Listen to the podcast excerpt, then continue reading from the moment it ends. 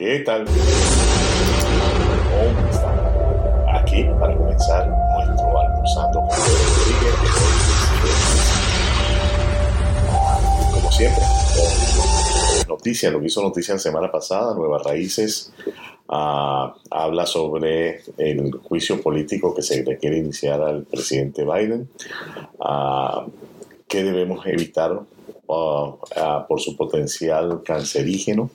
Ah, como siempre, mucha información de salud. Día Mundial del Chocolate de Prohibido ha recomendado para cuidar el cerebro.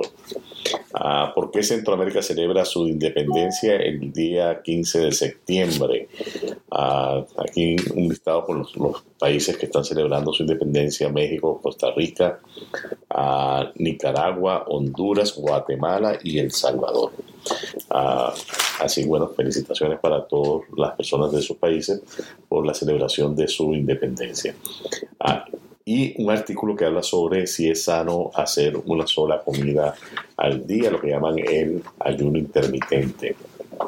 Ah, de resto, pues como siempre, en, adentro mucha información de lo que está pasando en, diferentes eh, lugares del mundo y sobre todo en nuestra región central Virginia. En el Richmond, el, metro que circula con Nuevas Raíces, habla de la situación de la candidata del Partido Demócrata de Virginia, que está en el ojo del huracán. Ah, esto debido a, un escándalo ah, sexual. Eh, aparentemente, pues hay algo de, de cierta pornografía en algún portal del de website. la verdad que no hemos leído el, artículo, pero se trata de pues, una de las candidatas a, para en la legislatura de, Virginia involucrada en este, en este escándalo. Vamos a ver en qué, en qué termina. Ah, es maestro de escuela católica acusada de múltiples cargos. Ah, fiscal general Millares logra acuerdo por 80 millones con Monsanto por distribuir ah, o distribución de, de, químicos tóxicos. Mucha información para estar informado, pues le recomendamos llevar el periódico Nuevas Raíces con usted a su hogar para que tenga información y sobre todo los artículos de salud, que cada vez son más los artículos que se están publicando en, en el periódico sobre cosas, detalles que usted tiene que tener en cuenta para mantenerse saludable. Hoy vamos a hablar de entrada qué está pasando en el mercado de nuevas raíces, algunos números que quiero compartir. Ah, hoy veíamos en la página de Realtors, ah, de la Asociación de Realtors de, Central Virginia, el, precio medio de las viviendas ah, está en un aumento del 6.5%, el monto es 375 mil dólares los, las nuevas casas que salen al mercado, que salen lo que llamamos los new listing en inglés, eh, siguen bajo, hay una disminución de menos 3.2%. a casas a la venta comparativamente con periodos anteriores está en una baja de menos 7.9%. Transacciones pendientes por cerrar menos 11.7%, también una disminución bien significativa, y donde se ve la mayor diferencia es la cantidad de transacciones que se llevaron a feliz término, que se llevaron a cierre, que son menos 19%. Ah, el, aumento del, precio medio está en 6.5, como dijimos, y cuando lo llevamos al pie cuadrado, que es una excelente referencia eh, para uno ver qué es lo que está comprando, eh, es el 7.9 el incremento que tenemos allí. Ah, una gran disminución entre la, proporción de mostrar y, y pasar a pending. Las propiedades se están mostrando menos consiguen contratos mucho más rápido. Algunas propiedades, en nuestra experiencia, lo que está pasando es que cuando marcamos inclusive una cita para ir a ver la propiedad y de repente nos llega a las horas un correo electrónico diciéndonos que la propiedad ya no está disponible porque ah, entró en, pendiente. Esto es interesante porque esto inclusive sucede con propiedades que se publican los jueves, los viernes y que dice claramente que van a revisar las ofertas el lunes o el martes y de repente avisan de que no, que la propiedad ya no está en el mercado, que ya no está disponible para mostrarla, lo cual nos hace pensar, pues esto es una especulación, pero nos hace pensar que alguien se animó a poner una super oferta que el vendedor no pudo negarse a recibirla. Como siempre hay que tener mucho cuidado en el mercado de bienes raíces, eh, recibimos mucha información eh, de diferentes cosas que algunos inversionistas están queriendo hacer por ejemplo, hay ah, ciertos inversionistas que quieren hacer ofertas, las ofertas lucen bien, el monto luce bien, pero entonces cuando lees la letra pequeña eh, dice que ellos están comprando la propiedad, pero que el crédito de la propiedad va a seguir a nombre del que era dueño cosa que es, eh, de mi, a, mi manera de verlo, es, algo que hay que tener mucho cuidado, porque si usted lee la letra pequeña del contrato de mortgage, de hipoteca, dice claramente que usted no puede traspasar el título de propiedad sin la autorización del banco. Y si usted lo hace, en la mayoría de estos contratos lo que hemos visto es que dice que el banco se reserva el derecho de hacer una aceleración del mortgage. ¿Qué es una aceleración del mortgage o hipoteca? Es donde el banco, como usted violó de alguna manera el acuerdo, violó el contrato, el banco le dice, ahora me paga eh, lo que me debe, pero ya. Y entonces, ¿cómo sale usted a buscar esa cantidad de dinero para hacer un pago inmediato? Entonces son, son eh, mucha gente pues queriendo pescar en, río revuelto. Hay que tener mucho cuidado con esto. Ah, para las personas que están haciendo flipping, que están reconstruyendo propiedades eh, para ponerlas al mercado, este, oído el tambor porque las ciudades de Enrico, la ciudad de Chesterfield y la ciudad de Richmond están poniendo una mirada pues, a lo que está pasando en el mercado de bienes raíces con las propiedades que se compran se remodelan y después se venden, lo que llamamos en, inglés hacer un flipping. ¿Y por qué está pasando esto? Porque hay personas inescrupulosas que han comprado estas propiedades que estaban ah, en malas condiciones, las han reparado, pero las han reparado de la manera ah, que no es correcto, las han reparado sin sacar la permisología necesaria eh, y a la final el consumidor es el que se está viendo afectado cuando compra una propiedad que luce muy bien, pero que lamentablemente las condiciones están eh, malas. ¿Cómo pasa esto? Bueno, pasa que de repente pusieron un piso nuevo, pero cuando levantaron el piso viejo para poner el nuevo, ah, no tomaron el cuidado de cambiar algunos elementos que estaban, por ejemplo, podridos, madera que estaba podrida, que no estaba en buenas condiciones. Eh, y así por el estilo se pueden ver eh, cambios, por ejemplo, en el, en el, servicio eléctrico, cambian el panel, un panel nuevo de 200 amperes para poder darle soporte al sistema de aire acondicionado, pero adentro de la casa no se hizo ningún cambio y para traerla a código lo que hicieron fue que entonces hicieron uh, de un mismo circuito, sacaron más eh, corrientes o outlets, lo cual entonces ahora hace que la casa inclusive sea un riesgo para las personas que viven, que viven allí. Entonces, muchos detalles hay que tener mucho cuidado porque esa misma escasez de vivienda, el no haber eh, propiedades, hace que las personas en su desespero por adquirir una propiedad, de repente están comprando viviendas sin la adecuada ah, inspección, que llamamos home inspection, y después entonces ahí es donde se ven las consecuencias. Es importantísimo, si usted va a comprar una propiedad, usted debe hacer una inspección. Si bien la están vendiendo así eh, o en las condiciones que está, usted va a hacer una inspección para usted saber en qué condiciones está esa propiedad antes de finalizar la transacción y normalmente pues uno se reserva el derecho si uno hace la inspección y hay algo que está que no está de acuerdo con lo que uno desea, uno se sale de ese, de ese contrato. Como siempre, hay que estar bien asesorado a ir de la mano de un agente de bienes raíces. Nosotros nos ponemos a, la orden aquí en la oficina de Peer Estate para acompañarle en el proceso, protegiendo sus intereses.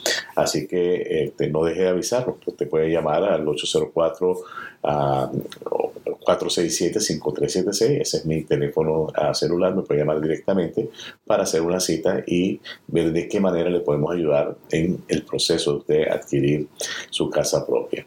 Para personas que tienen ITIN, hay soluciones. Tenemos algunos agentes de préstamo o compañías que están dando préstamos para personas con ITIN, préstamos para personas que solamente tienen que aportar sus estados de cuenta bancario para revisar ah, si califican o no califican para un préstamo.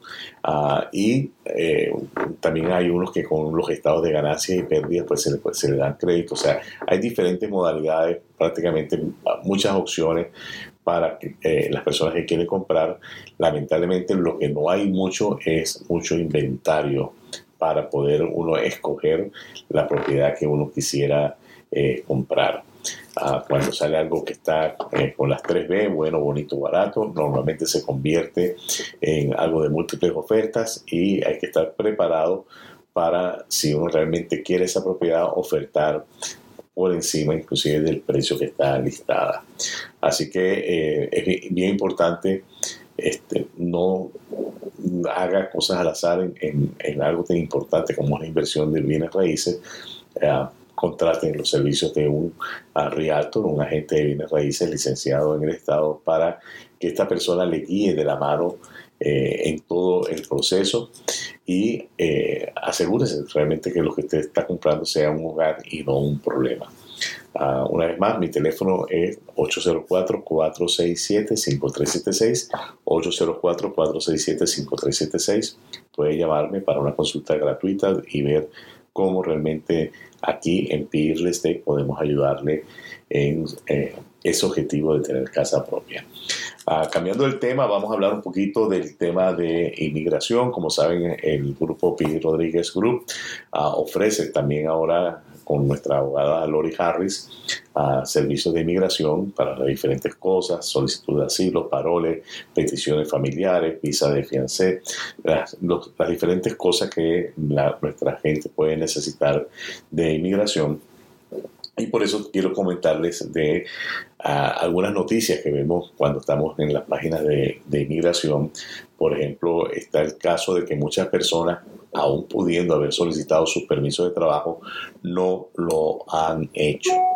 Hay personas que ah, solicitaron su asilo, después que usted solicita su asilo, que fue recibida su aplicación de asilo, a 150 días después usted tiene ya el derecho de solicitar un permiso de trabajo. Pues hay muchas personas que han ya pasado los 150 días y no han pedido este permiso de trabajo motivos más, motivos menos. Este primer permiso de trabajo no, no paga ningún uh, fee a, inmigración, eh, pero este, las personas de alguna manera, pues por desconocimiento quizás no están solicitando su permiso de trabajo. Hay otras personas que entran a los Estados Unidos eh, utilizando la aplicación CP One. Ah, que se usa cuando estás en la frontera del otro lado para pedir tu cita y tener una, una, cita y entonces a esas personas le dan un parol. Típicamente es un parol por un año, un parol significa un salvoconducto para estar en los Estados Unidos por un año. Si usted recibe ese, ese parol que viene con esa fecha que termina en un año, usted inmediatamente puede solicitar un permiso de trabajo.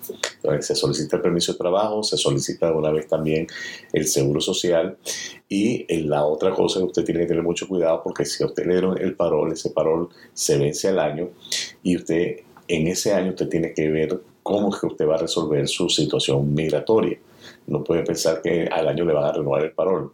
Tiene que pensar que qué es lo que me trajo aquí, yo vengo huyendo, yo vengo ah, porque tengo miedo a estar en, mi país, porque soy una, persona perseguida. Entonces, si usted califica para, un asilo, pues usted debería iniciar su proceso de asilo antes del año.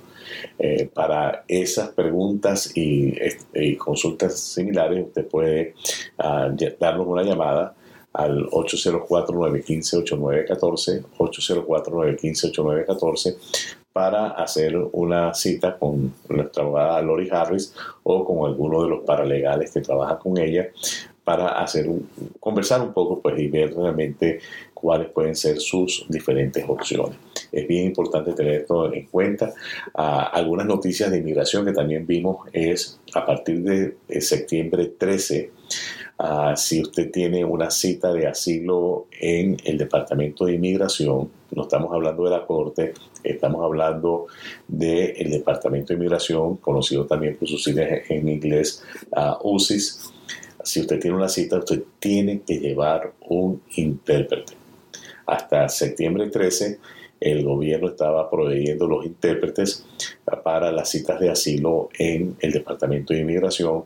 A partir del 13 de septiembre ya no está proveyendo más eh, el intérprete, por lo tanto usted debe llevar su intérprete. Y es bien importante, el intérprete usted tiene que, que usted va a llevar, tiene que ser una persona que sea... Uh, capacitada para hacer este tipo de trabajo, porque si usted lleva una persona que no puede servir de intérprete, inclusive pudieran declarar su cita como que usted no la asistió, de que usted no cumplió con la cita, si usted lleva un intérprete que no puede realizar esta labor de ah, estar con usted allí y hacer las traducciones de la manera que la tiene que hacer. Este es un proceso bastante delicado Hemos visto casos donde lamentablemente por falla del intérprete eh, los casos han sido rechazados, han sido negados ah, y es bien importante realmente que usted se tome el tiempo, si usted tiene una cita para su asilo, eh, la cita la entrevista de inmigración, se tome el tiempo de buscar un intérprete que pueda realmente hacer su labor de intérprete frente a esta importante entrevista que usted va a tener. Ah, eh, otra de las cosas que vimos en las noticias es cómo ah, la cantidad de fraudes que eh, se están cometiendo eh, con las personas que están buscando ayuda para llenar sus peticiones de asilo, para armar sus casos. Y hay cantidad de personas que están ofreciendo servicios ah, que van más allá de sus capacidades. Este, hay personas que son preparadores de formas, que son capacitados para preparar formas. Ellos saben preparar formas. Ah, habría que ver sus certificaciones, qué certificación tiene la persona para poder llenar la forma, eh, estar seguro de lo que usted está contratando antes de usted contratar esos servicios, porque acuérdese, usted está en algo que es muy importante, está en un proceso que va a determinar su futuro y el futuro de su familia de quedarse aquí en los Estados Unidos cuando usted está contratando los servicios de una persona para que le asista en este proceso, eh, usted tiene que estar consciente de que los preparadores de forma no son abogados, por lo tanto no pueden dar asesoría legal. Ellos pueden llenar la forma, pueden preguntarle su nombre, su dirección, lo que dice la forma, las preguntas que tiene la forma y completar esta forma. Cuando usted necesita un poco más, entonces usted necesita de un abogado ya un abogado sí le puede decir las diferentes cosas. Muchas personas, inclusive que hemos visto por experiencia propia aquí en nuestra oficina con Lori Harris, a personas que piensan que no tienen un caso de, asilo y resulta que cuando conversa con el abogado, el abogado se da cuenta que sí, efectivamente hay un caso y direcciona por dónde tiene que ir. Entonces, en la página de internet de UCI en las noticias que hablan de esta parte de los scams y los posibles una de las maneras que dicen que usted se puede dar cuenta fácilmente si la persona con la que usted está hablando está, sabe lo que está haciendo y es un profesional de esto, es cómo se presenta la persona ante usted. Una persona que llena formas y le dice a usted que es un paralegal, ya vamos mal, porque realmente para ser un paralegal significa que yo trabajo con un abogado.